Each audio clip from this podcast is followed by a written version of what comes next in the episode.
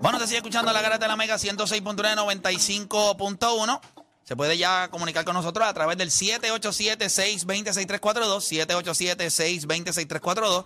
Nosotros tenemos por acá también un invitado hoy adicional al programa. Tenemos acá a Sebastián, que es un que estudi- muchos delfines han pasado por aquí. Durísimo, durísimo. Es parte de, ¿verdad? Está, tiene su programa eh, en la emisora, ¿verdad? De Sagrado Corazón. Y pues me- no- nos dice que nosotros hemos sido inspiración. Hace tiempo que habíamos hablado con él, fue a la gala de, de One and One y obviamente pues está acá con nosotros. Así que estoy súper contento de que esté acá compartiendo con nosotros y viendo, ¿verdad? Cómo, cómo te, se hace te este pregunto, programa. Seba, cuando, viste la gala, ¿cuál es la entrevista que te tiene más pompeado? Hacho la de Tito Trinidad. Mm. O sea, fue la ¿Cómo más. es eso? ¿Cuál fue la más? Tito Trinidad. Tito Trinidad, sí. Eh, está muy buena, muy buena. Durísima, diría yo. Durísima, durísima. Muy buena. Está La de Picu, la de Picu. la de Pico. A mí, Cuando- a mí honestamente, eh, les puedo adelantar ya que la próxima es la de Carlos Beltrán. Eh, la de Carlos Beltrán. Esa va a Él- estar es la dura. que viene, él- él- es la primera entrevista que da en español, así que la, la van a escuchar ahí, eh, ¿verdad? Después de lo que sucedió. Eh, una, una super entrevista. Tenemos un gran dilema, la entrevista dura dos horas. Wow. Sobre todo la mandan de una. ¿Tú crees que sí? Claro que sí. No la pico. No, ¿Qué tú crees, Raúl? de una. ¿De una? Yo te lo voy a preguntar Raúl. Ustedes se, lo- se la van a mandar Sí. completa. Bueno, Se va obvio, apretadito, obvio. ¿ah? Ah, Pero si nos vamos este por qué es lo que te conviene para ti y tu canal, yo pienso que deberías picarla por la mitad. No, yo esta la voy a dejar completa. Esta la voy a- estoy, estoy casi seguro. ¿De verdad? Eh, la voy a dejar completa. sí. Está bueno. pues, son Durísimo. dos horas, papá. Son dos horas buenas. Agarra. Dos horas buenas, eh, 8 a 10 para que usted. sé que van el a hablar próximo de, de- miércoles- de esa situación con los Mets. Que te iba a ser dirigente, Vamos a hablar si iba a de estar eso, perfecto. vamos a hablar de cómo él se sintió, vamos a hablar de su carrera, vamos a hablar de muchas, muchas, muchas cosas que tienen que ver con. con- Yo lo, que quiero, yo lo que quiero escuchar es lo del cambio. Ya está. Esa parte me, me llama la atención. Sí. Así- Cuando él lo cambian de Kansas City, que él dice. Sí. Eso, eso va a estar duro. Así El- que nada. El, el colegio que tiene, o sea, hay muchas cositas Vamos a, hablar, vamos a hablar de muchas cosas, muchas cosas, muchas, muchas cosas. Así que ese próximo miércoles es el señor Carlos Beltrán. Qué duro. La entrevista a Carlos Beltrán. Así Caballo. que ya estamos, ¿verdad? Vamos con la gente. 787-626-342. Vamos con Emi de New York. Emi, Garata Mega, dímelo. Dímelo, dímelo, mi gente, ¿todo bien? Saludos. Todo bien, todo bien. Leí. Dime. Tres veces he visto la de Gilbertito. ¿Cómo? Y- Tres veces la de Gilbertito, papi. ¿Te? O sea, yo, yo sé que ustedes yo sé que ustedes estaban acostumbrados a que yo hiciera entrevistas a deportistas. Y, y a ustedes no les gusta la gente. O sea, ustedes son los primeros que encasillan a uno en algo. Y yo, yo creo que me. A mí me encantó el producto final de la entrevista con él. Me gusta, conozco el tema, sé lo de lo que estoy hablando. Podría ser de más cosas. Lo que pasa es que tengo No, que llevarlo poquito a yo te- poco. Yo te, voy a dar, yo te voy a dar mi opinión. Ajá. Mi opinión acerca de eso rapidito. ¿Tú sabes por qué me encantó la entrevista? Dime. Porque no hay mamonería. Esas es preguntas, respuestas, tú le decías, él te contestaba, él te explicaba el por qué, te sacaba una analogía demasiado dura, no era mamonería de que tú eres el mejor todo el tiempo, wow, tus canciones son... No, no, no. Era una entrevista que era una conversación de dos panas y esa es la parte que me gustó porque tú, la, la- yo la escuché porque como estoy guiando la tengo los audífonos puestos, pero lo que sí que la escuchaba y de verdad que la disfruté demasiado, te quedó en la madre. Yo te voy a decir algo que a mí me gusta de, de- de esto de hacer las entrevistas y específicamente cuando las hago con, con... Es un estilo y una manera de hacer las cosas. O sea, yo tengo una manera y un estilo de hacer las entrevistas distintas. La mayoría de las veces en una entrevista usted hace una pregunta y usted se queda callado hasta que la persona termina. Usted lo escucha, entonces vuelve con la otra pregunta.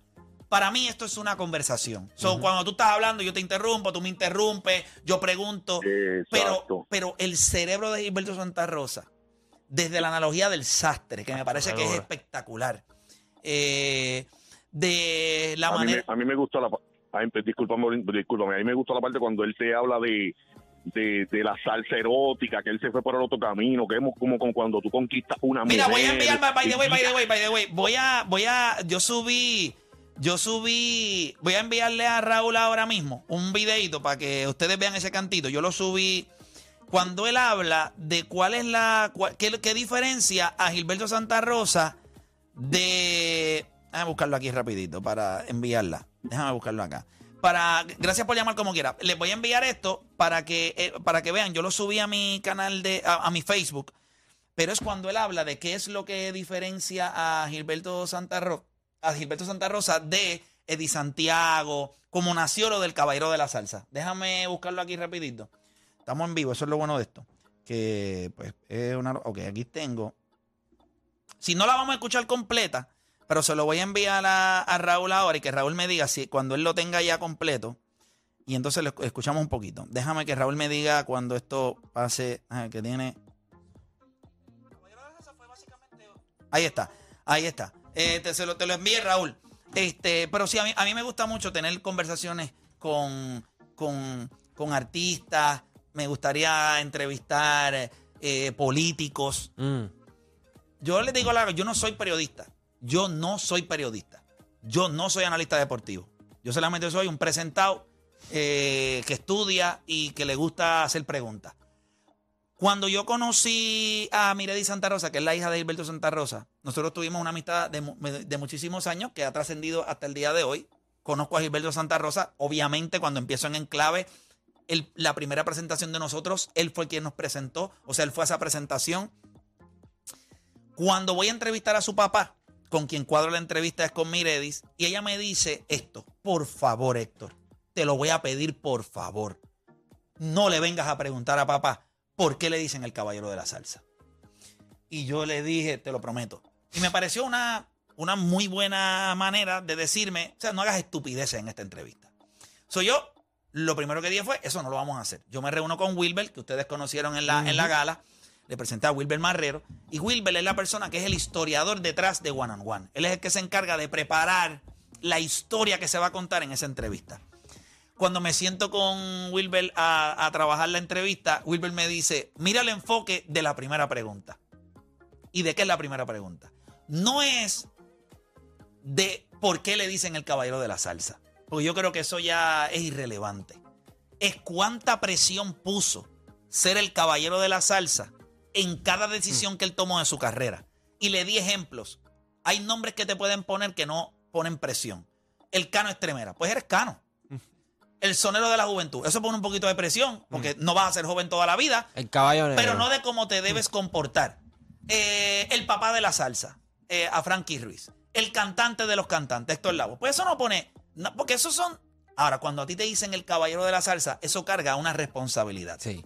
Eso me pareció una pregunta y entonces llamé a Miredi.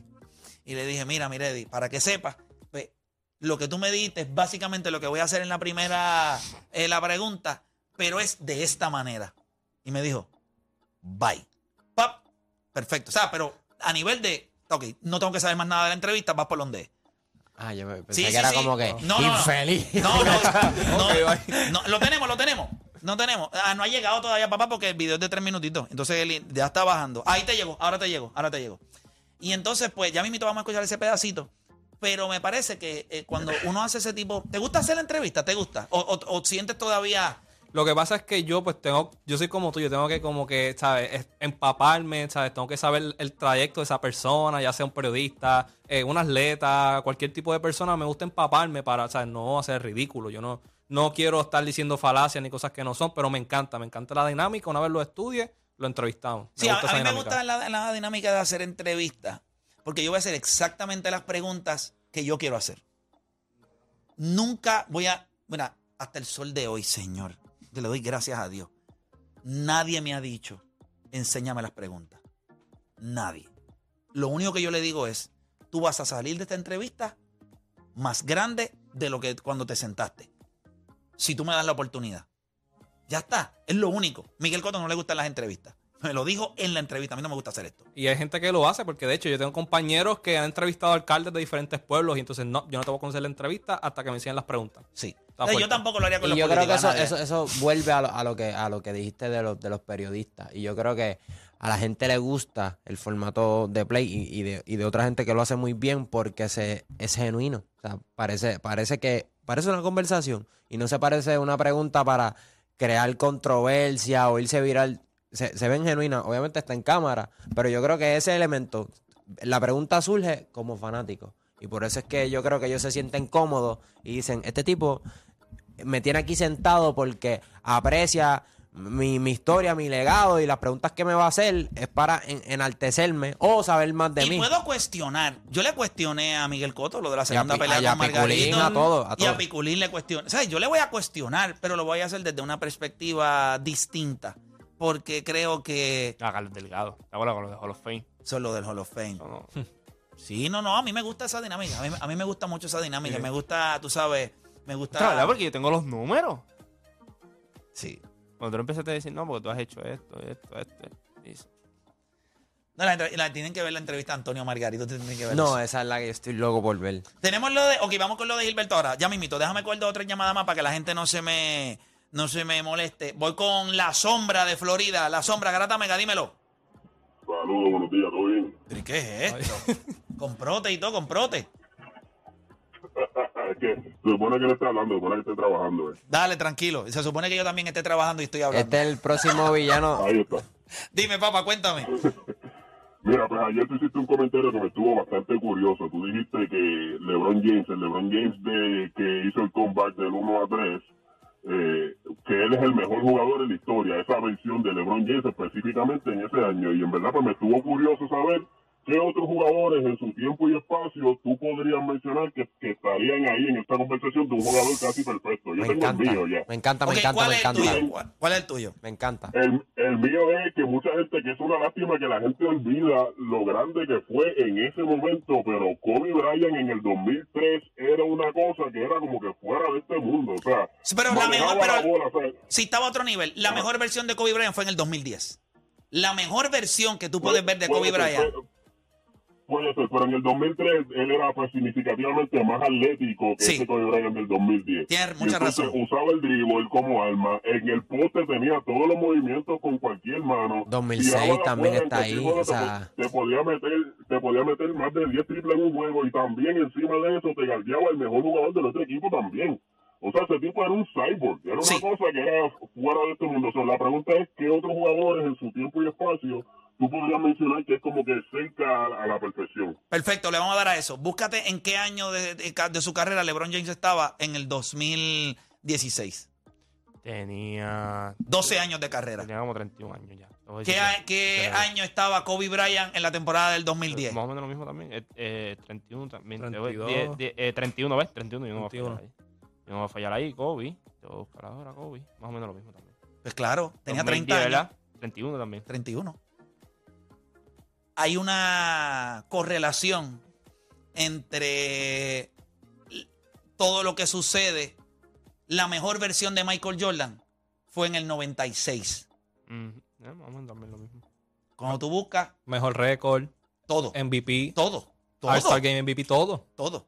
Temporada era- casi Sí, perfecta. no, no, él podía ser más con una capacidad atlética distinta a otros años. ¿Cuántos años tenía Michael Jordan en el 96? Quizás un poquito más viejo, porque Como Jordan entró al NBA a los 35. 24. Eh, 10 años, tenía como 33 años.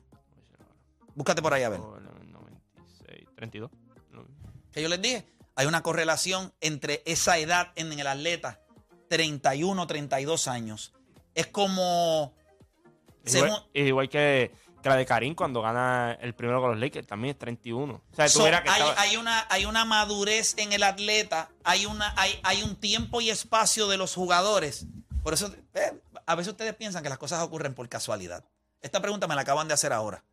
Pero ya yo sabía esto. Cuando tú buscas muchos atletas entre las edades de 30 a 32 años, tienen un, un burst. Es una cosa como, como esa primera década les da algo. Creo que es Y una él- combinación de, de que todavía aún está joven, pero de madurez, de que ya lleva Yo creo que la experiencia años en la, es la claro. forma, es la forma que entiende el juego. Yo no creo, yo no creo que 2010 fue el peak de la capacidad del de Kobe. No, en el Pero dos- sí de su, de su juego. No, no, del overall sí. E igual que LeBron James, yo creo que en cuestión de la versión de, de todo, el paquete completo, yo creo que tú coges el, el back to back MVP en Miami, yo creo que ahí el paquete 2013 completo. Sí, prime. ahí. sí. Pero cuando duda. tú, cuando tú lo unes todo, igual que Karim, yo te puedo decirle a Karim el segundo, el segundo año en la liga que ganó el campeonato, que cogió en semif- en final de conferencia y se clavó. Mira, me se- acaba de escribir Piculín, yo también, a esa edad.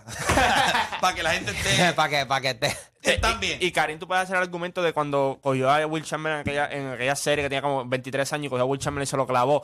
Y tuvo unos grandes playoffs también, pero cuando tú miras los 31, yo creo que es la experiencia ya que tú tienes, la forma en que tú entiendes el juego, tú, tú te puedes distribuir durante toda la temporada regular y, el- y estás más preparado para los playoffs y te distribuyes bien. Y yo creo que esa es la diferencia. Yo creo que es más experiencia. Yo creo que ya tú entiendes tu cuerpo. Yo creo que estos jugadores, la mayoría, 23, 24 años, se, se pueden comer el mundo. Se creen que se pueden comer el mundo. Ya a los 31 tú tienes que entender de que no puedes a lo mejor hacer lo mismo que hacías antes, pero si tú te distribuyes bien, si tú entiendes los espacios, si tú entiendes cómo cuidarte, vas a hacer la mejor, la mejor expresión tuya por la experiencia. ¿Tienes, tienes tu jugador de. Esa pregunta me encantó, como que.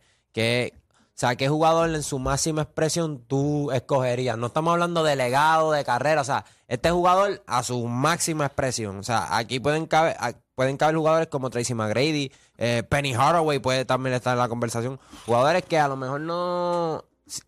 Prime, Gran Hill, Gran Hill puede también estar en la conversación. Yo, creo, yo creo que Kar- Karim, Karim en su máxima expresión es complicado. Ah, Primero que tiene un movimiento que es inguardiable. Vamos a empezar por eso. Y en su máxima expresión lo vimos. Vimos a los 23 años con Will Chamberlain hacer lo que hizo, pero los vimos a los 32 años en unos playoffs y ganar el primer campeonato con los Lakers, promediar cuánto, casi 34 puntos por juego, casi 14 rebotes. Yo creo que es una máxima expresión ¿Qué también que edad es complicado. tenía Michael Phelps cuando ganó todas las medallas? No, no sabía, no sé, eso se los digo honestamente, esa no lo sé. Cuando ganó todas las, las medallas, que fue, se convirtió en el máximo ganador en esas Olimpiadas. Si me pueden buscar eso, se los voy a agradecer porque ese dato no lo tengo. Eso sería bueno tenerlo para saber si hay alguna relación en eso también. Yo estoy buscando acá, obviamente para mí, ustedes saben que uno de los atletas que más yo admiro, para mí el mejor atleta que yo he visto en mi generación es Tiger Woods. Yo no he visto otro. Para mí es Tiger Woods y Serena Williams. Para mí los más grandes que yo he visto, por encima de LeBron James. Sí, fue en Río que ganó, ¿verdad? Las últimas fue en Río. Sí. Él tenía 29 años más o menos. 29, 30 años. Más Igual o que, menos por Usain, ahí. igual que Usain Bolt cuando ganó en... Y, en y- 2016 y- y también. Tiger nació en el 75, o sea que en el 2006 viene teniendo 30 años. Eh, 2005, 2006. Él ganó. Bueno, pero Serena Williams... 2006 ganó PGA Championship. Ganó el The Open Championship. Pero, 2005 ¿Cuál ganó. fue el mejor año de Tiger? Dol- 2001, ¿verdad? ¿Fue 2001 el mejor año de Tiger? Yo no sé, porque ahora mismo, eh, 2006 él ganó dos, dos majors. Eh, Y yo te puedo hacer el argumento que la, la mejor parte de Serena Williams fue de los 30 en adelante. Que ahí fue cuando más peligroso fue. que Ahí fue que tuvo lo- el problema con el tendón. Tuvo varias cosas que a lo más probable no podía. Y ahí es que ya gana todo. Gran parte de sus. De sus ¿verdad? bueno, el- el- lo del Year Around, Él este, él lo hizo, Lo hizo ahí. O sea, ella, ella de los 30 como hasta los 34. Una ridiculez. ¿Tú estarías, Sebastián, tú estarías dispuesto a, a aceptar que la mejor versión de LeBron James es esa versión del 2016? O sea, Lo- esto fue lo que yo dije ayer. En el 2016, la versión de LeBron James es el mejor jugador de baloncesto que nosotros hemos visto en la historia. En mi opinión.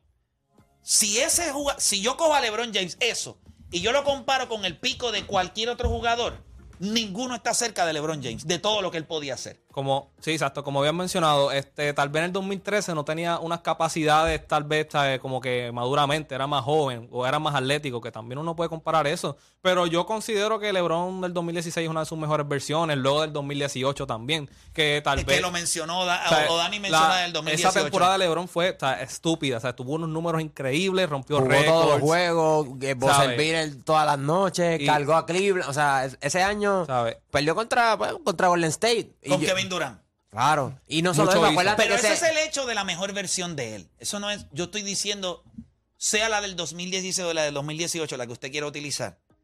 ¿Hay algún otro jugador para ustedes en algún otro año que la mejor versión de ese jugador, Michael Jordan en el 96, Kobe Bryant en el 2010, este, Karim Abdul-Jabbar, que sea mejor que esa versión de LeBron para, para ustedes? Yo, no- yo no diría que mejor. Es que no, eh, no quiero mencionar un jugador y que pienses que, que es mejor, pero... La mejor versión de Michael Jordan en el 96 o en el año que tú quieras es llega a ser mejor que la versión de LeBron James en el 2016 o en el 2018. La mejor versión de Michael. Para ustedes, ¿en qué año fue?